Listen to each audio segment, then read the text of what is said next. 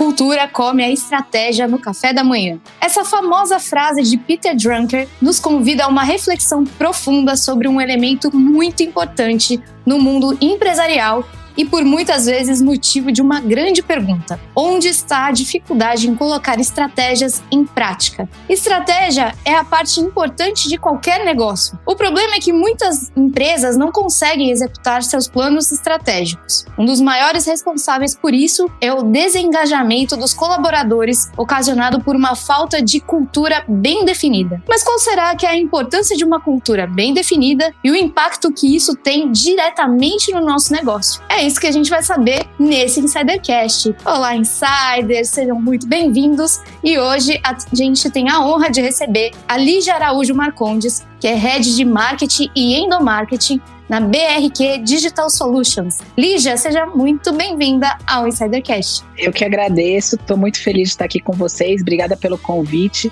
É um tema que eu amo falar, então acho que vai ser um papo bem, bem bacana aqui hoje. A gente não tem dúvida, a gente já está sabendo aqui umas coisas de bastidor. Ao longo do programa a gente vai sabendo mais e conhecendo mais um pouco da Lígia, além do tema principal. E para isso eu já vou começar com uma pergunta, Lígia. Endomarketing sempre foi o que mais brilhou os seus olhos? Como é que começou essa sua paixão pela comunicação e por pessoas e se comunicar com as pessoas? Não, legal. Na verdade, assim, o meu papel hoje na BRQ, eu tô, vai fazer já 12 anos, né? Então eu sou CMO. Eu olho tanto a parte de marketing, olhando a comunicação para fora, para mercado, clientes, etc., e a parte de endomarketing, que é a parte interna, olhando a satisfação dos funcionários, uma cultura, etc.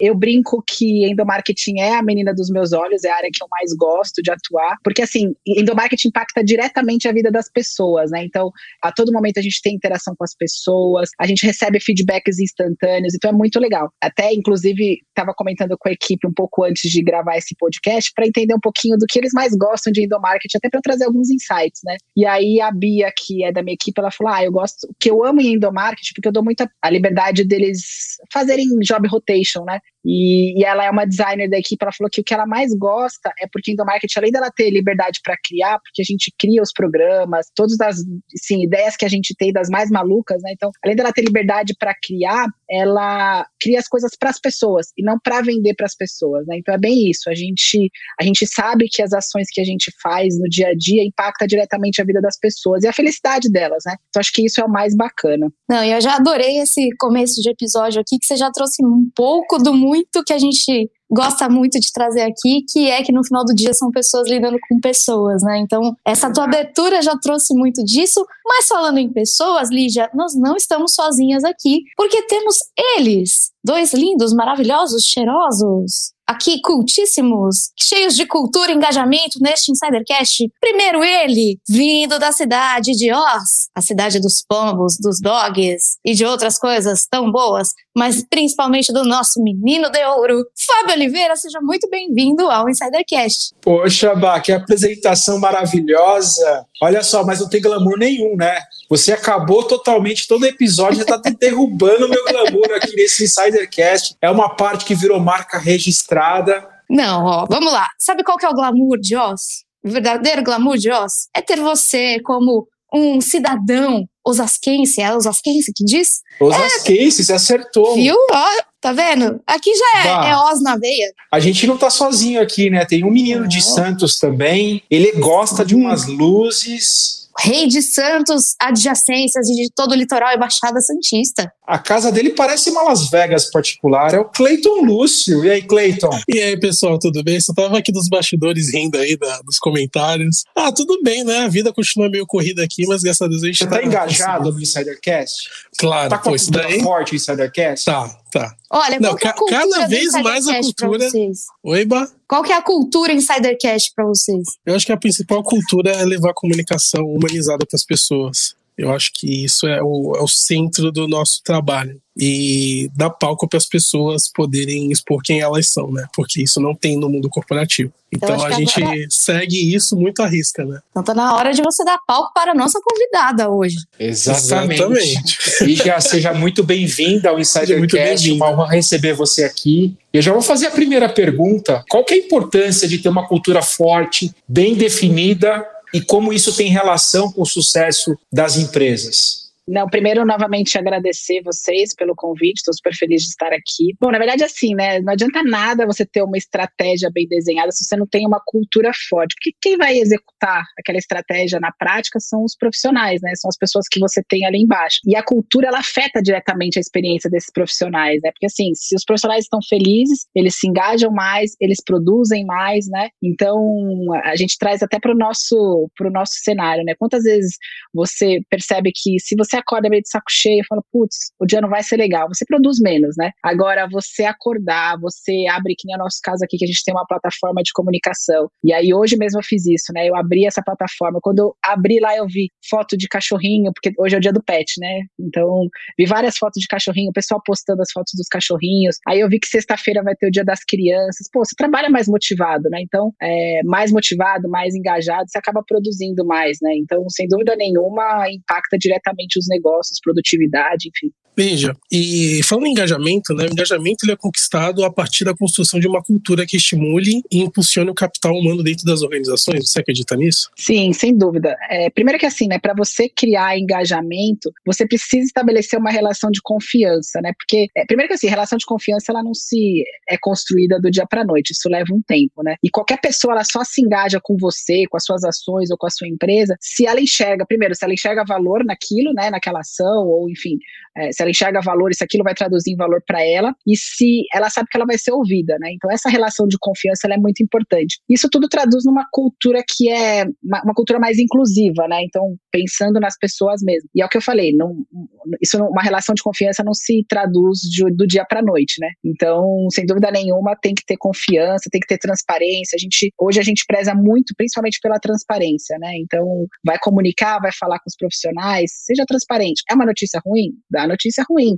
Explica por que dessa notícia ruim. É uma notícia boa? Dá a notícia boa e explica aquela. É, não, não infantilizar a relação, né? Então, sem dúvida nenhuma, é, o engajamento ele impulsiona é, o quanto você investe em capital humano é o que vai resultar ali em engajamento, sem dúvida nenhuma. Lígia, e quais as melhores práticas para construir uma empresa bem sucedida, né, bem executada? Conquistar o engajamento dos colaboradores é fundamental, até pela tua última resposta, né? Queria que você aprofundasse um pouquinho mais para a gente, por favor. Eu acho que primeiro de tudo você precisa conhecer o seu público, né? Saber como eles pensam, o que eles gostam. Hoje eu tenho 12 anos de, vou fazer 12 anos de BRQ, então assim, eu sei exatamente como as pessoas vão se se comportar cada post que a gente faz, eu sei exatamente o que elas querem, e quando eu não sei o que elas querem, eh, digo eu, né, eu e toda a minha equipe que tem por trás disso, né, mas quando a gente cria as ações, a gente recebe os feedbacks ali na hora.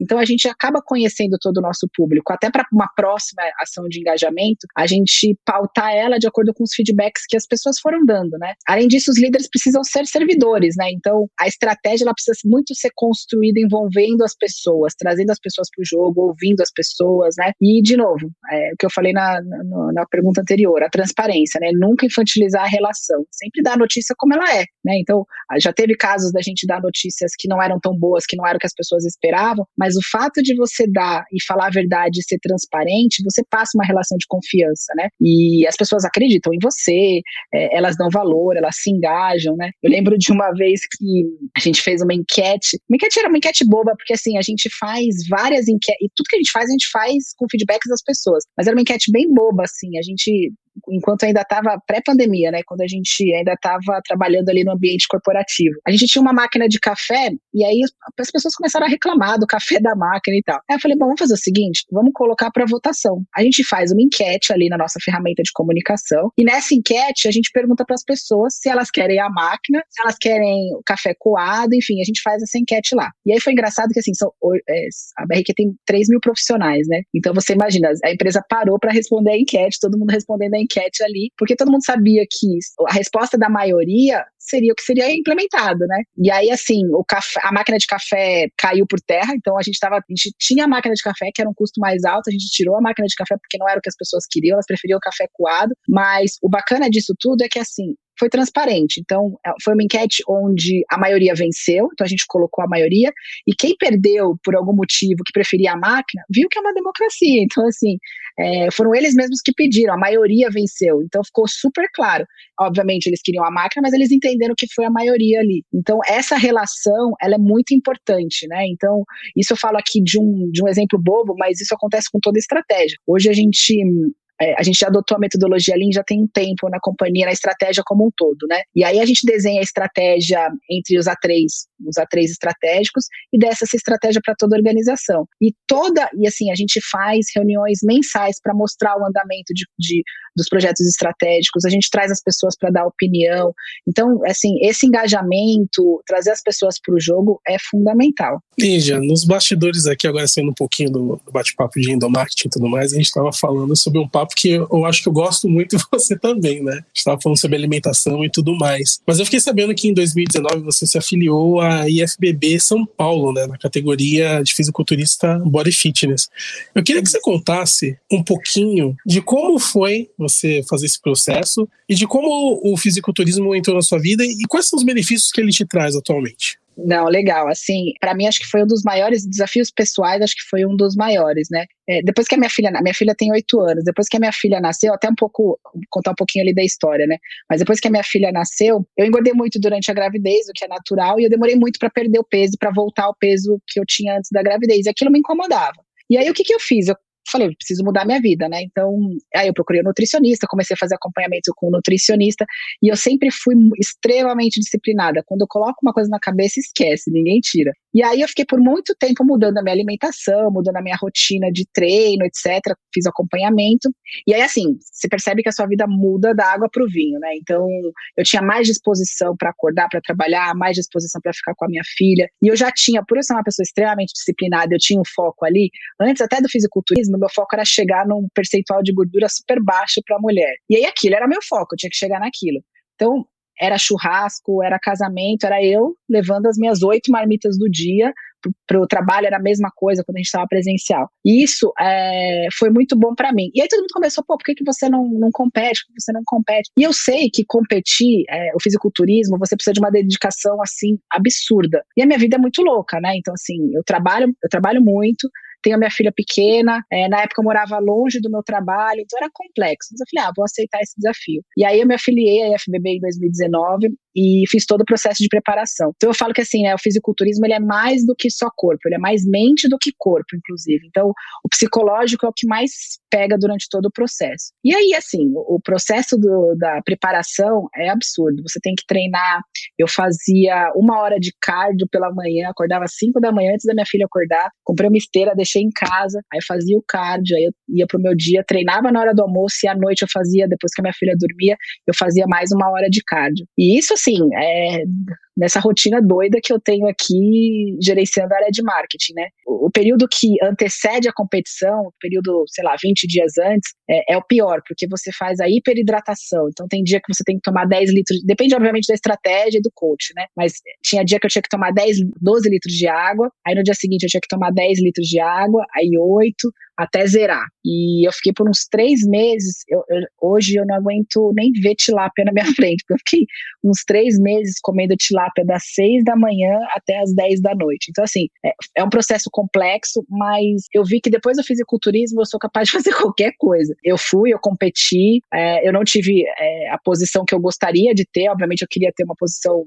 eu fiquei em quinto, eu queria ter uma posição melhor, mas eu fiquei muito feliz de ter participado, de ter passado pelo processo. O processo, assim, é apaixonante. Tem gente que fala que, que a gente é tudo doido, né? Mas é apaixonante. E aí eu trago isso pra minha vida, né? Não competi, entrou, veio a pandemia, não competi mais, eu vou competir o ano que vem, mas o estilo de vida já tá na minha vida, assim, não, não, não sai. Então, mesmo hoje em dia, eu treino todos os dias de segunda a segunda, eu faço as minhas oito refeições por dia, eu sigo o estilo de vida, independente de estar ou não no palco agora, até pela pandemia, mas o estilo de vida ele se mantém e eu, e, e eu pretendo pro resto da vida, assim, sem dúvida nenhuma. Nossa, sensacional ouvir você falar. É, eu sou apaixonado também por bodybuilding. Eu já fui muito mais focado, né? É, já até tentei, mas assim, é um estilo de vida que exige uma dedicação enorme. Por exemplo, você falou do cardio, realmente. O cardio, ele faz a diferença na preparação e é uma coisa assim que não tem como fugir, porque você tem que fazer o cardio até pelo seu condicionamento acompanhamento, né? Pra, até para você é, não ficar com problema cardiorrespiratório depois, entendeu? Hoje eu tô voltando a treinar e tal, mas eu já eu tenho meu, meu caderninho aqui que acho que deve ter uns 5 anos de anotação de treino ali. É, é engraçado isso. Eu nem sei onde tá o caderno, eu tava procurando aqui na mesa, mas ele deve estar na mesa. E aí, tipo, é, é muito. Cara, só quem realmente vivencia isso vai entender, né? Aquele lance de você progredir as cargas, de você superar. Meu, é um quilo às vezes que você supera, mas é aquele, que, é aquele novo patamar que você chegou. É, por exemplo, dieta, você falou de tilápia, eu não aguento, tinha época que eu não aguentava comer frango, meu Deus do céu, mas estava lá e tinha que fazer. E a tilápia, eu acho que ela é pior porque a saciedade dela é bem menor do que a da carne, do frango e principalmente a carne vermelha, né? Carne vermelha é quando você consegue comer durante o dia, você fica nos céus. Agora a tilápia deu duas horas, você já tá morrendo de fome de novo, parece Exato. que não comeu nada. Não, exato. E assim, é um processo que é um processo na mente bem complexo. Assim, hoje eu não me tira tudo menos é, a minha uma hora ali de academia, que eu já faço uma hora Sim. só, e às vezes uma hora e meia. Mas você pode me tirar tudo, menos Sim. isso, porque é, até assim, tem dia que teve uma, eu tive uma lesão na lombar, e aí assim, você ficar longe da academia, pra gente que, que, que gosta, é a pior Sim. coisa, sem dúvida. É. Verdade. Hoje, por exemplo, antes de vir para cá, de começar o episódio, eu tava treinando porque eu sabia que depois desse horário até de noite eu não, não ia ter mais tempo. Então, a gente começa meio que condicionar. É, é até engraçado, né? A gente tenta condicionar tudo que é possível ao redor do treino, né? Pra, é claro, a gente não vai abrir mão do é trabalho, porque o trabalho é o que nos mantém, mas tudo aquilo que é possível você vai tentar. Eu fiz uma viagem recentemente, eu fiquei um mês fora, né? A gente ficou é, até depois de todo esse processo da vacina, a gente não sabia se a vacina ia chegar aqui, enfim. E aí a gente teve que ficar 15 dias no México e depois ir para Nova York para tomar a Janssen lá. E aí eu fiquei 35 dias longe daqui. E não tinha jeito, assim, a minha rotina eu, eu fazia em torno da academia. Então eu peguei um hotel que tinha academia, tanto em Cancún quanto em Nova York, Sim. então é, é isso. Quais são os maiores erros que as empresas cometem na construção de uma cultura forte? Na sua opinião? É, eu acho que o principal, assim, eu, vou elencar aqui, sei lá, uns cinco ou seis temas, mas acho que o principal é você não ter uma comunicação transparente, você não dar espaço e não ouvir as pessoas, então você fazer tudo da sua cabeça achando que, ou da sua cabeça, ou do board da companhia que desenhou aquela estratégia, né, não ouvir. Você não fazer, não, não pensar nas ações, não executar as ações baseadas no feedback das pessoas, então isso é um erro é, muito grande. Um outro exemplo, né? O, o, exemplo ele vem de cima, então você precisa ter líderes conectados com a sua cultura e que comprem a sua cultura. A gente passou por um processo grande, né, de, de, de mudança da liderança, treinamentos constantes para poder fazer com que os líderes tivessem a mesma percepção que a gente tem ali de cultura. Um outro ponto, assim, achar que investir em ações de saúde, qualidade de vida,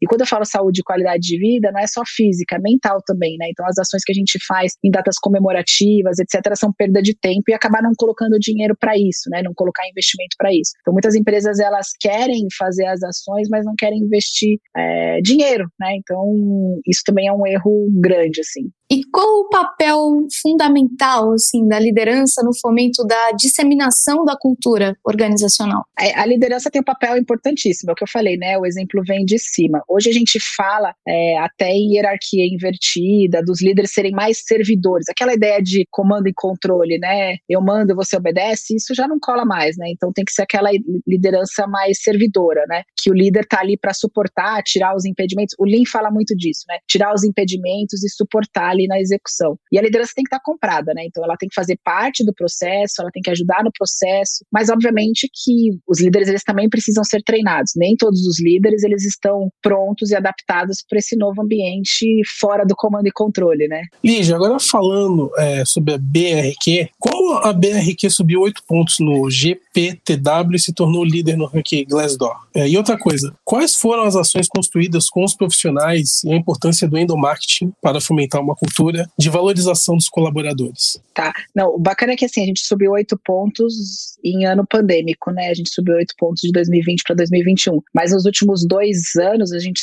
Três anos, né? Na verdade, a gente subiu 15 pontos no total do GPTW. São dois rankings que colocam as melhores empresas para se trabalhar, né? Então, é tudo fruto das ações que a gente vem fazendo em conjunto, do marketing RH. A gente começou de a gente sempre olhou muito para as pessoas, a gente sempre teve um foco em pessoas, mas a gente fortaleceu muito a nossa cultura de uns três ou quatro anos para cá. A gente criou o que a gente chama de BRQ Way. Então, até se jogar lá no YouTube BRQ Way, vocês vão depois entender o que eu estou falando. Mas a gente criou. O que é o BRQ Way, né? É o que a gente chama de. É a nossa forma de fazer as coisas, de cuidar das pessoas. E dentro desse BRQ Way, a gente olha para vários pilares, né? Cinco ou seis pilares. E a gente olha para as pessoas desde a contratação delas, né? Então, como fazer para que essa pessoa que a gente está trazendo de mercado, principalmente mercado de tecnologia, que é um mercado que está extremamente aquecido, né? Como fazer a experiência dele ser legal desde a entrada dele, né? Então, fazer o onboard dele digital, depois que a gente coloca ele aqui, colocar ele em contato com as ações que a gente tem. A gente tem um calendário, olhando em Endomarket, a gente tem um calendário com várias ações ao longo do ano, em datas comemorativas que a gente comemora.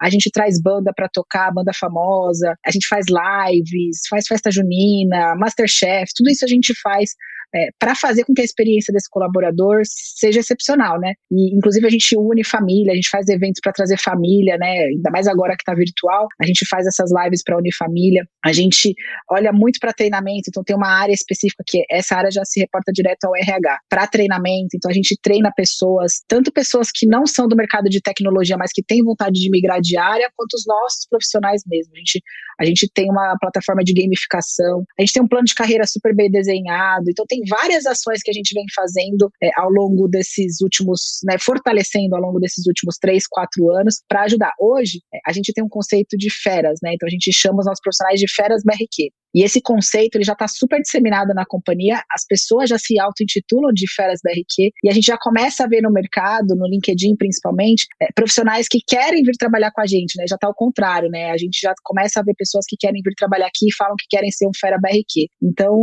endomarketing, RH durante esse processo são excepcionais, assim, são é, é o que fortalece a nossa cultura mesmo. E como ganhou força durante a pandemia, importância e relevância, né? O endomarketing, a comunicação interna que você trouxe aí foi fundamental, Lígia, nessa, nesse momento de transformação. É, o engraçado é que assim, a gente já tinha uma cultura bem forte antes da pandemia. Obviamente, somos uma empresa pure digital, somos uma empresa pure digital, né? A gente já nasceu digital. É mais fácil, então, quando as pessoas foram para casa, hoje é anywhere office que a gente chama, né? Pode trabalhar de qualquer lugar. Mas as pessoas falam hoje que no home office, né, trabalhando de casa ou de onde elas estão, elas se sentem mais conectadas com a gente do que antes. Né? Então, olha o papel fundamental que a comunicação, que a endomarketing tem nisso, né? De trazer um sentimento para as pessoas que, mesmo distantes, elas se sentem mais perto, mais perto da gente, né? Lígia, muito legal. E a gente queria falar um pouquinho agora do teu currículo, do teu LinkedIn, mas não aquele que aparece no LinkedIn dos seus desafios pessoais e profissionais. Um desses desafios você já falou aqui, que foi essa superação sua no esporte. Mas a gente quer saber o quanto você já ralou para chegar ao cargo de CMO. O que que traz está por trás do currículo do seu do seu currículo de CMO? O que que você já passou? Se você puder contar um pouco para a gente para inspirar quem está nos assistindo e nos ouvindo, vai ser muito legal. Não, legal. Eu acho que na minha carreira profissional, o maior desafio que eu tive, é assim, eu sempre tive, eu já atuo na área de marketing já há quase 20 anos, já há bastante tempo, né? Então, até antes da faculdade eu já já estava dentro da área de marketing desde muito cedo.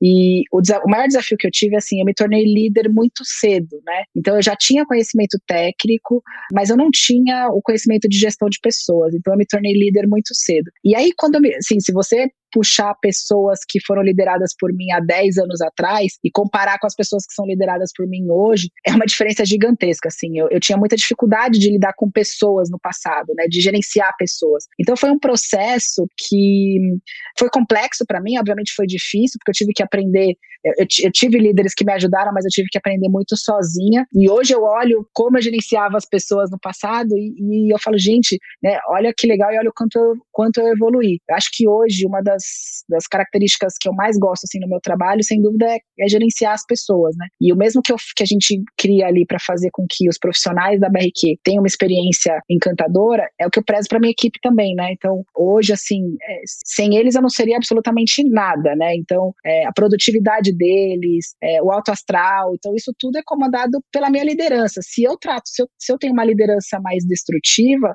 é, eu não vou ter o resultado que eu preciso, né? E eu tinha muito isso no passado, né? Né? Hoje é, eu evolui, lógico que vem com a maturidade. Depois que eu me tornei mãe também, eu, eu mudei muito como pessoa e aí aprendi a, a lidar mais com pessoas. Então eu acho que essa evolução foi, foi importante para mim. Lígia, a gente está chegando agora no final do teu episódio, que foi assim, muito disciplinado, foi muito rápido, uhum. foi muito conciso. Queria que você deixasse um recado final para quem está acompanhando a gente agora e as tuas redes sociais para quem quiser acompanhar não só o teu trabalho de marketing, do marketing e a BRQ, mas também todo esse seu lado fitness, de, de competidora. Não, legal, assim, deixar dois recados aqui, né? Olhando o profissional de RH, endomarketing, marketing, ou até CEO de empresa, enfim, alguém que esteja indo é, querer empreender, foca nas pessoas, né? Então eu acho que é, pessoas mais felizes produzem mais. Então foca nas pessoas, cuida das pessoas, que acho que a gente está vivendo um momento bem complexo. A gente precisa olhar pelas pessoas. As pessoas precisam estar mais felizes, né? E, e o trabalho consome aí boa parte do nosso tempo. Então acho que as pessoas precisam trabalhar mais felizes também. E pro lado pessoal é assim, tem a disciplina, né? É, disciplina, foco são essenciais para a gente ter sucesso em qualquer coisa. Então seja lá o que você queira fazer, quer emagrecer ou quer mudar de emprego ou quer, enfim, quer viajar, você consegue, você vai conseguir tudo que você quiser, basta você colocar foco e ir atrás. Então acho que é isso. E aí minhas redes sociais, o LinkedIn é Lígia Araújo Marcondes, que é meu nome mesmo, e o Instagram também. Então o Instagram é bem pessoal, assim eu posto rotina de treino, etc. O LinkedIn é mais profissional mesmo. Que legal, Lígia. Muito obrigado por ter compartilhado um pouco esse tempo com a gente. É realmente as empresas precisam se atentar a esses detalhes para criar ambientes mais positivos para os seus colaboradores e ouvir, né, as demandas deles deles. Eu acho que cada vez mais as empresas vão precisar focar nisso, porque para reter talentos é preciso ter um ambiente saudável. E foi muito legal isso que você disse sobre foco e disciplina, porque realmente eu sou uma pessoa que eu era muito ligado à motivação, então eu precisava estar motivado para fazer algo. E hoje eu reparo que cada vez menos eu preciso da motivação, sabe, daquele gás extra para fazer. Não, eu preciso do foco e da disciplina, de saber claramente o que eu quero fazer e como chegar lá. E tendo esse plano bem claramente detalhado, fica muito mais fácil. E aí a motivação vem em alguns momentos ali, a desmotivação também, mas seguir um plano ali é muito importante. E essa é a dica que eu deixo aqui para os insiders também que estão começando a sua carreira. Nem todos os dias serão bons, mas se você tem foco e disciplina, você consegue seguir até nos piores dias e você chega lá, tá bom? Então, muito obrigado, pessoal. E Fábio Oliveira, é com você. Poxa, obrigado, Cleiton. Poxa, obrigado. Dá-me agradecer a nossa convidada, Lígia. Foi um bate-papo super legal, falar um pouco de cultura, né? A gente sempre volta para o mesmo estaca zero, né? Que são as pessoas para você construir uma cultura forte, como a Lígia falou, primeiro ouça as pessoas, o que elas querem. Desde uma simples máquina de café, você vê o quanto você pode ter os colaboradores mais engajados e saber que realmente eles trabalham num espaço democrático. E a gente sempre volta nesse tema, né? Então a disciplina de ouvir as pessoas é super importante para você também construir uma cultura forte. Nesse meio tempo aí entre as empresas estão voltando, né, para os escritórios, muitas empresas sequer colocaram uma pesquisa para saber a opinião dos colaboradores. E aí que está o grande erro, né? Você acaba desmotivando a principal força de trabalho de uma empresa, que são as pessoas. Então a gente tem falado muito sobre esse tema aqui no Insidercast e sempre voltamos. São as pessoas que fazem o sucesso de qualquer negócio. Eu vou ficando por aqui, mandar um abraço para os insiders, mandando um abraço também para Bar Rodrigues. Obrigada, Fá. Também gostaria de agradecer muito a Lígia por todos esses insights que ela compartilhou aqui com a gente. Até quando a gente fala de cultura, de liderança, de organização, é, até pelas respostas que a Lígia trouxe para a gente, a gente re realmente percebe tudo que o Fá acabou de dizer e que a Lígia trouxe ao longo do episódio. Tudo parte realmente das pessoas. As pessoas são um exemplo, seja desde quando a liderança é exemplo para quem está ali junto, né, mas em outras posições posições, seja no dia a dia, seja como exemplo a ser seguido tanto profissionalmente como particularmente, né? A Lígia mesmo mostrou aqui um, um exemplo do que ela acabou fazendo com ela depois que teve a filha dela, né, que engordou muito, e essa redescoberta, essa, esse reencontro dela com ela mesma também é um grande exemplo do que a gente pode fazer na nossa vida pessoal e profissional também, né? Quantos reencontros a gente tem com a gente mesmo ao longo da nossa carreira? Quantas vezes a gente pensa em quem é a pessoa que a gente gostaria de ser, em quais outras pessoas a gente se baseia para isso? Eu acho que nesse episódio, mais uma vez, se faz necessário a gente repetir a frase que eu falei lá no começo, de que no final do dia são pessoas lidando com pessoas, né? E comunicação e marketing e tudo que envolve essa macrosfera, no final, tudo tá ligado com as pessoas, né? O ser humano é movido à comunicação. Então, acho que nunca fez tanto sentido a gente falar de humanização como a gente fala aqui no Insidercast, ainda mais num momento pandêmico ainda, mas rumando, graças a Deus, para um pós-pandêmico, né? Cada vez mais essa interação entre pessoas se faz necessária. Então, eu queria também agradecer a vocês, insiders, pela nossa nossa interação, seja virtual, seja pelas mensagens que a gente recebe aqui, de apoio, de carinho, de sugestão de pauta. E queria então deixar esse recado. Se você tiver uma dúvida, sugestão ou crítica, manda pra gente lá no contato insidercom.com. E se você não acompanha a gente nas redes sociais ainda, acompanhe a gente no InsiderCast no LinkedIn, no Instagram e no YouTube. Queria agradecer mais uma vez a sua companhia e a sua audiência. E a gente se encontra no próximo Insidercast. Até lá!